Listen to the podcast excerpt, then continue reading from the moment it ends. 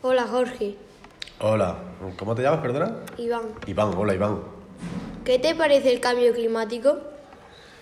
Bueno, el cambio climático es un grave problema para la sociedad, es un grave problema para la vida en el planeta y es un reto que tenemos la sociedad actual eh, para, para resolver en el siglo XXI. Es uno de los grandes problemas que tenemos y tenemos que empezar a actuar ya. Es decir, estamos todavía a tiempo, pero sí es verdad que no podemos descuidarnos mucho porque, porque pues las temperaturas suben. Por ejemplo, los últimos cuatro años han sido los más calurosos desde que empezaron los registros. Empezamos a registrar el clima hará 150 años.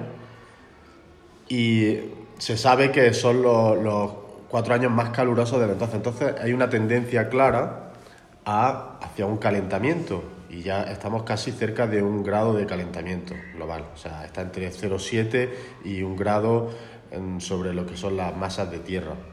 En el océano, pues es diferente, ¿no? O sea, se calienta de una forma el agua y de otra forma se calienta la tierra, pero sí que lo que me parece es un reto enorme que tenemos, un grave problema para la, para la vida del planeta y es algo que, que tenemos que tomar, eh, con lo que tenemos que tomar medidas pronto. ¿Está influyendo el modelo económico actual en el cambio climático? Pues esa es muy buena, es una muy buena pregunta. Hombre, gracias al modelo que tenemos actual hemos llegado a donde estamos. Ha habido un desarrollo y ese desarrollo pues, nos permite que hoy tengamos ordenadores, que hoy tengamos toda esta tecnología, medicina, un montón de avances. Pero al mismo tiempo también es verdad que el desarrollo sigue un sistema lineal, que se llama. Un sistema lineal quiere decir que pensamos que los recursos, los recursos natural, naturales, son infinitos. Y realmente no es así. Nosotros, por ejemplo, para hacer esta mesa hemos utilizado madera, pero no hay infinitos árboles. Los árboles se acaban. Entonces, el sistema capitalista actual tiende a pensar que, que los recursos son infinitos, que de alguna forma nunca se van a acabar y que podemos siempre acumular capital o riqueza, que es lo mismo. Entonces, las empresas normalmente multinacionales tienden a, acumular mucho dinero, acumular capital, y eso puede generar, generar problemas y por lo tanto hay que aplicar un nuevo modelo, un modelo más sostenible, como se llama, sería por ejemplo la economía circular, en el que casi todo lo que se usa y se extrae de la naturaleza se vuelve a reutilizar. Ya habéis escuchado muchas veces vosotros todo lo que es el reciclaje, el reusar las cosas, etcétera, etcétera. Entonces, el modelo ha de cambiar en ese sentido. ¿A quién le afectará el cambio climático? ¿A los países ricos o a los pobres? Pues esta también es muy buena pregunta, porque realmente afectar, claro, va a afectar siempre más a las comunidades que, que, se, que lo tengan más difícil para adaptarse. En ese sentido, es cierto que, que como, hemos, como el ejemplo que hemos puesto hace poco de las plantas que si tienen un aire acondicionado lo pueden encender y adaptarse a ese cambio climático, pues para los seres humanos es exactamente lo mismo. Si tienen ese aire acondicionado, si tienen la tecnología, si tienen las herramientas, podrán adaptarse en el futuro. Si no lo tienen, pues tendrán que, que padecer. Hay, mucha, hay muchas personas en países desfavorecidos, como en Bangladesh o, o en otros muchos sitios donde ya se están notando mucho los efectos del, del, cambio climático por la subida del nivel del mar. El nivel del mar mm, ha subido cerca de, creo que han sido unos 18 centímetros en, el último siglo o algo así, y se espera que suban todavía hasta medio metro si, si no tomamos eh, medidas con o sea si tomamos medidas con respecto al cambio climático subirán casi medio metro y si y si, y si no tomamos, si no buscamos soluciones, podrá, podrán subir hasta, hasta un metro. Entonces, ya hay sitios, hay países donde existe el problema de inundaciones. Hay gente que, que, que directamente se le inunda toda la todas las casas, todos los barrios, y tienen que irse de esos barrios, se tienen que ir a otras zonas a buscarse la vida. ¿Por qué? Porque no tienen el, el dinero, de, el, el, dinero, como por ejemplo, para construir encima de ese agua. En otros casos, pues como en el desierto, en las zonas del, del, del Sáhara, pues la gente ya se está viendo obligada a migrar a otras zonas porque no tienen medios, no tienen recursos, aquello se empieza a desertizar, es decir, todo se transforma en un desierto, porque si eh, suben las temperaturas, hace más calor, al final, si hay poca agua, se convierte en un desierto. La gente tiene que buscarse la vida de otra manera, tiene que irse a otros países y a veces, muchas veces, suelen venir a sitios como Europa, España, vosotros habréis visto la gente que migra en patera aquí a Europa, pues muchos de ellos vienen de ahí y ya vienen em, padeciendo lo que son el cambio climático. Entonces, eso es una, es una problemática y para la gente que tiene los medios, para las sociedades que tenemos los medios, tenemos el dinero como nosotros, que somos el primer mundo, pues bueno, podemos buscar soluciones para adaptarnos. El cambio climático no va a suponer un drama tan grande, pero para otros miles de millones de personas que no tienen ese, ese dinero, pues, o esos recursos económicos, sí que va, va, a, suponer un problema bastante, bastante grave. ¿Qué, ¿Qué cambios se esperan para las próximas décadas?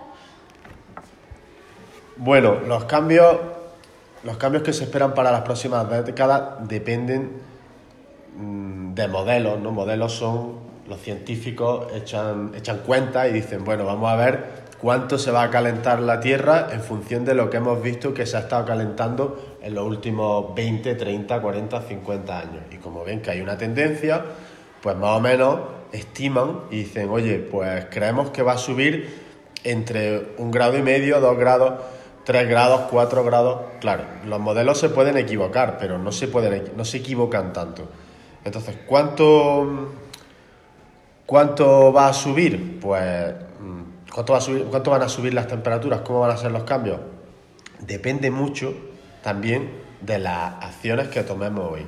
Es decir, si empezamos a actuar ya inmediatamente, vosotros, la gente joven, que sois los líderes del futuro, si empezamos ya, empezamos ahora, puede ser que podamos, por ejemplo, mm, no llegar a lo que llaman el las subidas de las temperaturas de un grado y medio, que es lo que se trata de, evitar, que, la Tierra se caliente más de un grado y medio. Entonces ahora mismo, por eso hay esos movimientos sociales que hay, que, que lo lleva Greta Thunberg, que, lo que quiere es que, eh, la que es una líder a nivel mundial, no sé si se la conocéis, una niña con 16 añitos, y lo que, lo que están presionando a la gente para que, se, para que se movilice la sociedad y podamos o intentemos llegar a ese grado y medio, no, superar ese grado y medio de calentamiento global, porque si seguimos como ellos dicen business as usual, o seguimos sin hacer nada con nuestro, nuestra forma de ser,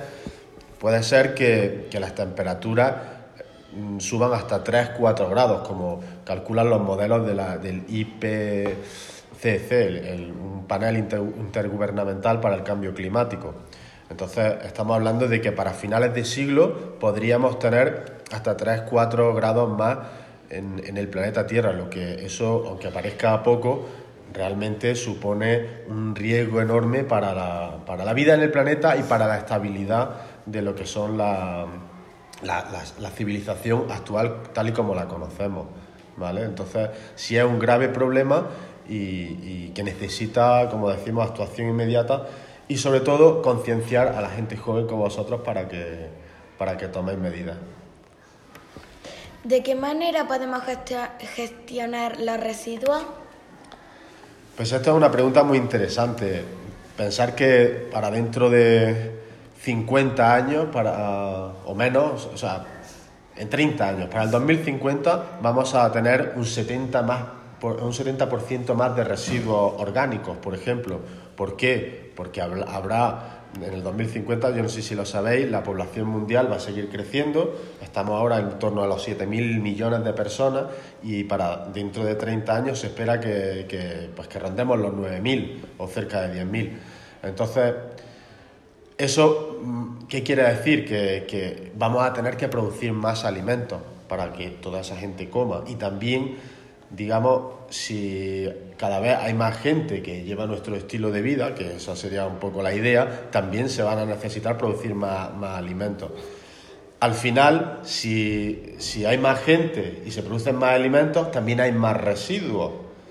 Por lo tanto, es importante que seamos capaces de alguna manera de gestionar esos residuos. Gestionar esos residuos pues puede ser a través de compostaje, puede ser a través de, de darle salida a cosas que normalmente no, no, usamos porque pueden ser residuos que a lo mejor hoy día se, tira se tiran a la basura, pero en el futuro puedan ser elementos excelentes, o sea, elementos alimentarios excelentes, como, no sé, se me ocurre la leche cuando la producimos, parte de la, de la leche, mm, el suero que se llama, es un desecho, es un residuo que normalmente se desecha, tiende a desecharse y ese suero, por ejemplo, se puede volver, volver, volver a reutilizar como un alimento para ser humano o como un alimento para, para, para plantas. ¿Vale? Entonces, el tema de los residuos es una cuestión muy, muy importante, muy importante. ¿Cómo influye la deforestación en el cambio climático? Esta pregunta también es muy buena, me gusta esta pregunta. La deforestación, bueno, pues os voy a explicar un poco así, a ver si podéis entender. El cambio climático son unos gases que, bueno, viene producido por unos gases, gases de efecto invernadero que emitimos a la atmósfera, como son el CO2, el metano, el dióxido de nitrógeno, etcétera. Son gases que, que normalmente, bueno, que se producen de forma natural, pero que nosotros también de forma artificial, con nuestros coches y demás, pues emitimos a la atmósfera. Entonces estamos llenando la atmósfera de CO2, ¿vale? Que es, eh, eso al, llenarse de, ese gas, lo que impide es que, bueno, que pasen, pasan los rayos de sol, entran los rayos de sol, pero no se escapan a la atmósfera, se quedan dentro de, de la Tierra como si fuese una cortina que tenemos, un plástico que tenemos encima, un invernadero, que nos hace que la tierra se caliente. Entonces, los árboles normalmente usan el CO2 para crecer. Digamos que, que, absorben CO2 por las hojas, ese CO2 lo fijan, lo mezclan con agua y forman azúcares.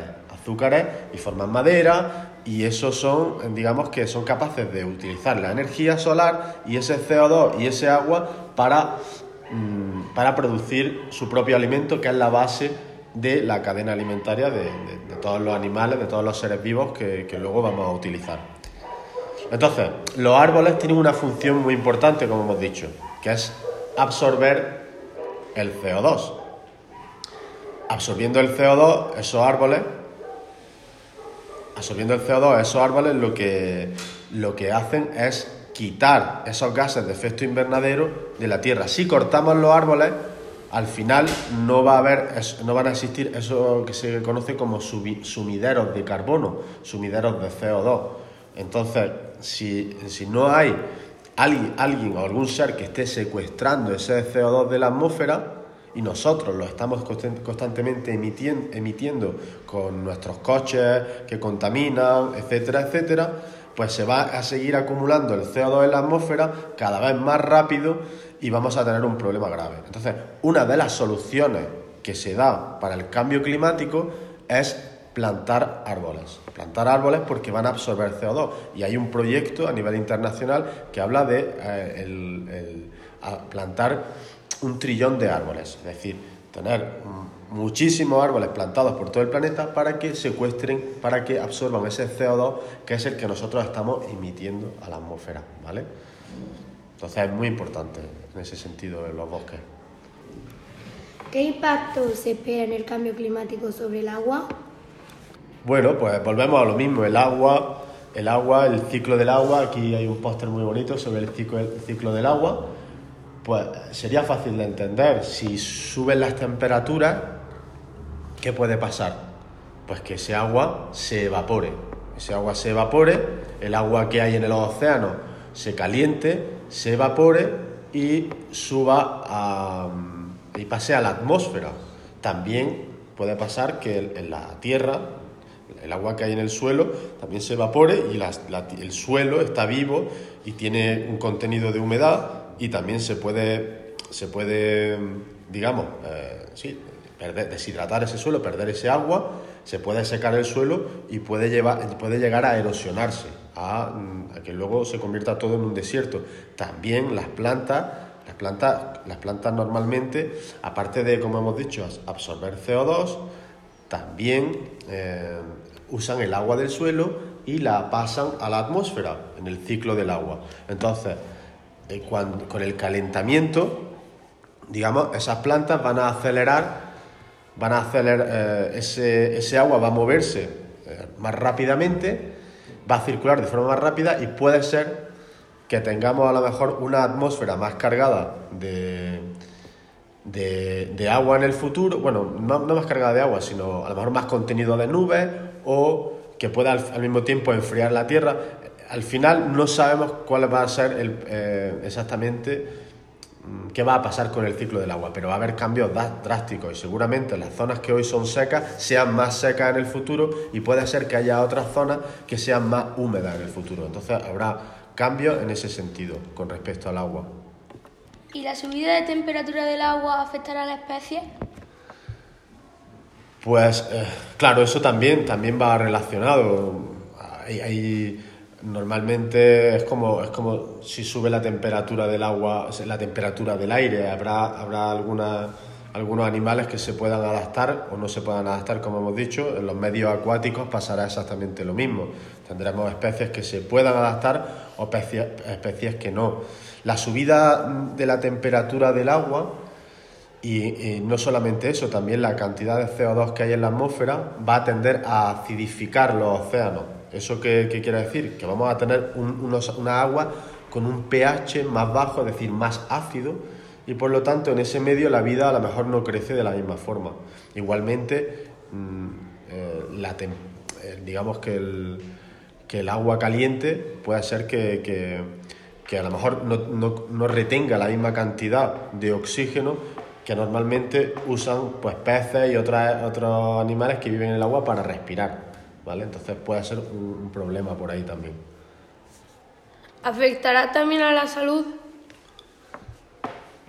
Te refieres a la salud de los humanos, ¿no? Sí, hombre, ya, se está, ya estamos sintiendo, estamos hablando en futuro, pero habría que hablar en presente con respecto a esto, porque, por ejemplo, este año ha sido de los más calurosos de la historia y las olas de calor, por ejemplo, las olas de calor o las sequías pueden tener efectos devastadores en distintos sitios. Imaginar una zona que no está, por ejemplo, eh, adaptada a la subida de la temperatura, una zona como os podéis imaginar, no sé, en Europa, que no esté acostumbrada a temperaturas de 40 y 42 grados como hemos tenido este año, y puede ser que por ese lado, en ese sentido, tengamos mm, olas de calor que, hagan que la gente sufra un estrés extra de calor y que puedan llegar a morir. Igualmente que, mm, que se produzcan sequías en ciertas zonas y esas sequías, esas sequías pues puedan mm, hacer que la gente no, tenga acceso a agua y por lo tanto se mueran de sed. O sea, luego también estaría la subida, la subida del nivel del mar que va a desplazar a millones de personas de unos sitios a otros y son muchos los efectos que pueda tener el cambio climático sobre la salud de las personas. Desde el punto de vista de la salud, eh, creo que las temperaturas y la falta de agua, incluso esa falta de agua va a generar que no podamos producir alimentos y, el mismo, y, por lo tanto al final acabaremos pues padeciendo problemas de salud por falta de alimentos, por mayores temperaturas o por falta de agua. ¿Cuáles son las previsiones para España? Pues Narila, esta es una muy buena pregunta también, me gusta, porque España es uno de los, de los sitios más vulnerables de Europa. España se encuentra en un sitio de transición entre África y, el norte de y Europa, y es un sitio, es un sitio donde, donde, donde hay una diversidad climática enorme. ¿Qué pasa? Que si se tiende a calentarse, pues España va a tender a parecerse un poco más a lo que es el sur de España, es decir, mm, al clima que tenemos aquí en el sur de España, a, lo que pueda haber aquí en Granada o en el desierto de Almería, que se extienda a otras zonas de España. Y aquí, en estas zonas del sur, pues tenderemos a parecernos más a lo que es el norte de, África, es decir, el clima de, África, que es del desierto del Sáhara, va a empezar a extenderse hacia el Mediterráneo y tenderemos a, mm, a, convertirnos en un desierto. Por eso hay un proceso que se llama proceso de desertización, que está ligado a la actividad humana, no solamente al cambio climático, sino también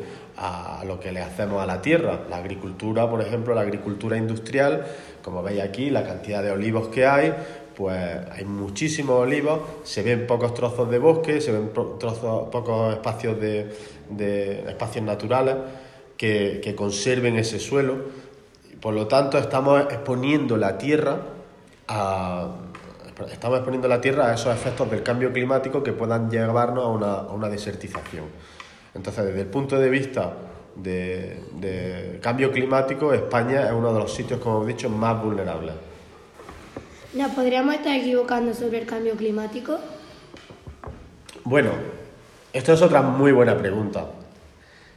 Claro que la ciencia en ciencia se aprende siempre que, que nada es mm, eh, nada es cierto, digamos, nada es para siempre, nada, la ciencia tiende siempre a, pues, todas las teorías que pueda haber, si hay que desmontarlas y volverlas a crear y, montar, pues para eso está la ciencia. La ciencia, en la ciencia no hay nada seguro, todo es de alguna forma incierto. Entonces, el cambio climático puede de alguna manera mmm, no ser tan, tan grave como a lo mejor creemos. Pero cuando tú tienes una comunidad de científicos detrás, una ciencia que avala mm, estas predicciones que se hacen, pues es muy difícil. Es decir, si tú vas a... ¿Tú qué prefieres? Si te pones enfermo, ir al médico a, que, a que te diga qué es lo que puedes tener que es un científico, ese médico de alguna forma es un científico o, ha estudiado ciencia para poder decirte qué problemas tienes, y qué necesitas para sanarte, o prefieres ir a, no sé, a un mago que te haga magia y, que te cure, cuando tú sabes que la magia realmente no existe. Entonces, mm, vamos un poco por ahí. El cambio climático es un problema real, y es un problema que, que, estamos viendo, estamos viendo, lo podemos ver todos los días, no solamente el cambio climático, sino hay otra cosa que se llama el cambio global, que eso sí que lo podemos observar, que es cómo hemos cambiado el planeta entero, cómo hemos modificado el paisaje, hemos cambiado la tierra, es decir, más del 60% de las tierras del planeta están usadas hoy día para cultivos y para otras cosas que, que el hombre necesita. Entonces, desde, desde, el punto, desde ese punto de vista, podemos ya con nuestros ojos observar los cambios que hemos hecho a nivel planetario. Por lo tanto, es lo mismo con el clima. Con el clima lo que pasa es que hay unos intereses, que son los intereses de, los, de, los, de las multinacionales, que son las que venden, eh, o sea, las que, las que mm, están emitiendo ese CO2, esos gases contaminantes, a través de, la, de, los combustibles, bueno, somos nosotros realmente, pero nosotros compramos, compramos eso, esa, esa energía, ¿vale? La gasolina, el diésel, todo lo que le echamos a los coches, eso proviene de, del combustible fósil que se llama. Eso cuando lo quemamos va a la atmósfera y es lo que genera parte del calentamiento global. Esa misma gente que te vende la gasolina no tiene ningún interés en que se deje de vender gasolina. Por lo tanto, tienen grupos de presión, tienen gente mm, muy poderosa detrás que son capaces de, de negar el cambio climático. Son los que se llaman los negacionistas. Entonces, estos negacionistas son un pequeño porcentaje que lucha contra, bueno, que lucha contra o hace mucho ruido para que se les escuche y se les está escuchando bastante. Pero claro, lo que hacen es silenciar a gran parte de la comunidad científica. Muchas gracias por habernos concedido la entrevista y ha sido muy interesante.